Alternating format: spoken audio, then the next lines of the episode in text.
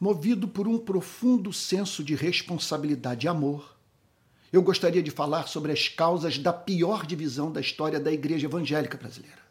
Vamos a elas. Primeira, tornamos-nos mais progressistas e conservadores do que cristãos. Segundo, elevamos a preferência ideológica à condição de credo e fundamento da comunhão da igreja.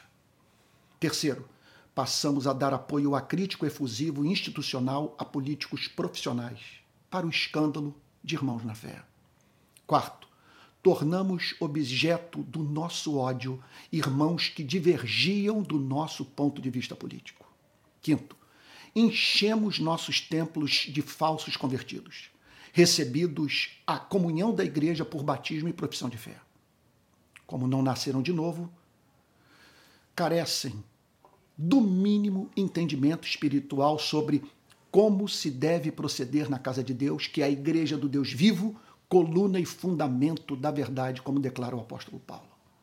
Sexto, o estado de penúria dos nossos púlpitos fez com que milhões de convertidos parassem onde começaram na vida cristã. Nossas igrejas tornaram-se repletas de crianças na fé. Muitos desses crentes infantis não resistiram à pressão. Sétimo, usamos as redes sociais para tratar pública, pessoal e odiosamente o que deveria ser tratado em secreto com discrição e amor. Oitavo, pastores e líderes passaram a fazer ataques pessoais a irmãos na fé dos quais discordavam politicamente. A prática se tornou proveitosa, uma vez que quanto mais destilavam raiva, mais atraíam visualizações e inscrições para as suas redes sociais. Os algoritmos amam discurso de ódio.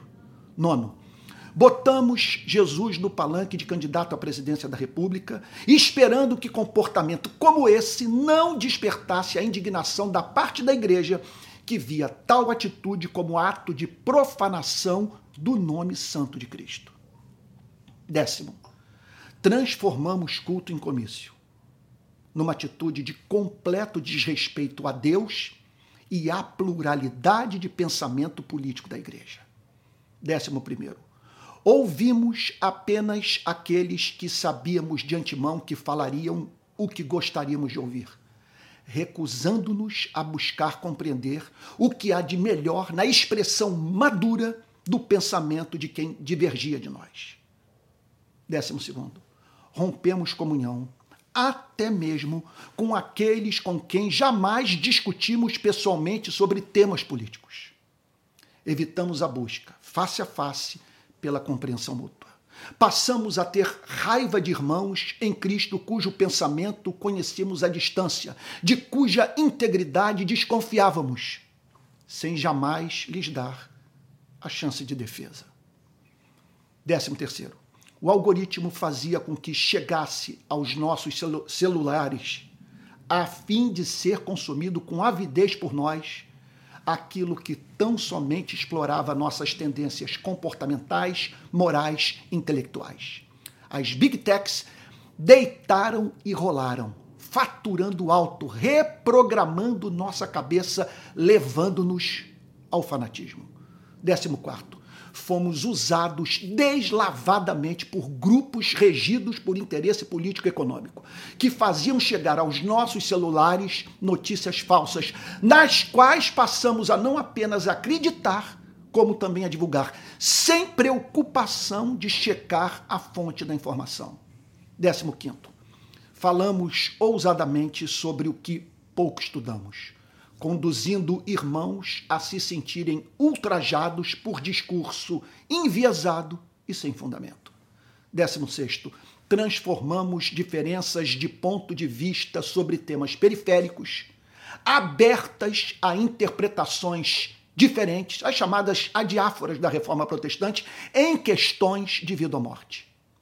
Décimo sétimo, a causa do evangelho tornou-se subserviente às pautas identitárias progressistas e bandeiras morais conservadoras, levando-nos a não mais lutarmos lado a lado pela redenção do pecador. 18. Avultamos o que nos dividia e trivializamos o que nos unia. 19. Alguém nos convenceu que não podermos cantar mais a antiga canção que diz: E na força do Espírito Santo nós proclamamos aqui que pagaremos o preço de sermos um só coração no Senhor, não é motivo de vergonha. A igreja teve comportamento indistinguível do restante da sociedade, perdendo a oportunidade histórica de revelar ao mundo a diferença que Cristo faz em sua vida. Olha, e triste é saber que nesse momento poucos choram por isso. E em último lugar, deixamos de temer a possibilidade de o Espírito de Cristo se afastar dos nossos cultos em razão das contendas presentes entre nós.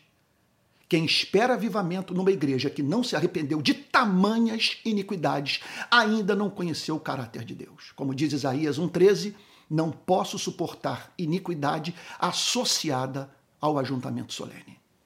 Porém, a fonte da graça não secou. Ainda é tempo de confessarmos com lágrimas as nossas transgressões, nos reconciliarmos com os irmãos a quem ofendemos e ouvirmos o próprio Pai a nos dizer: Vinde, pois, e arrazoemos, diz o Senhor.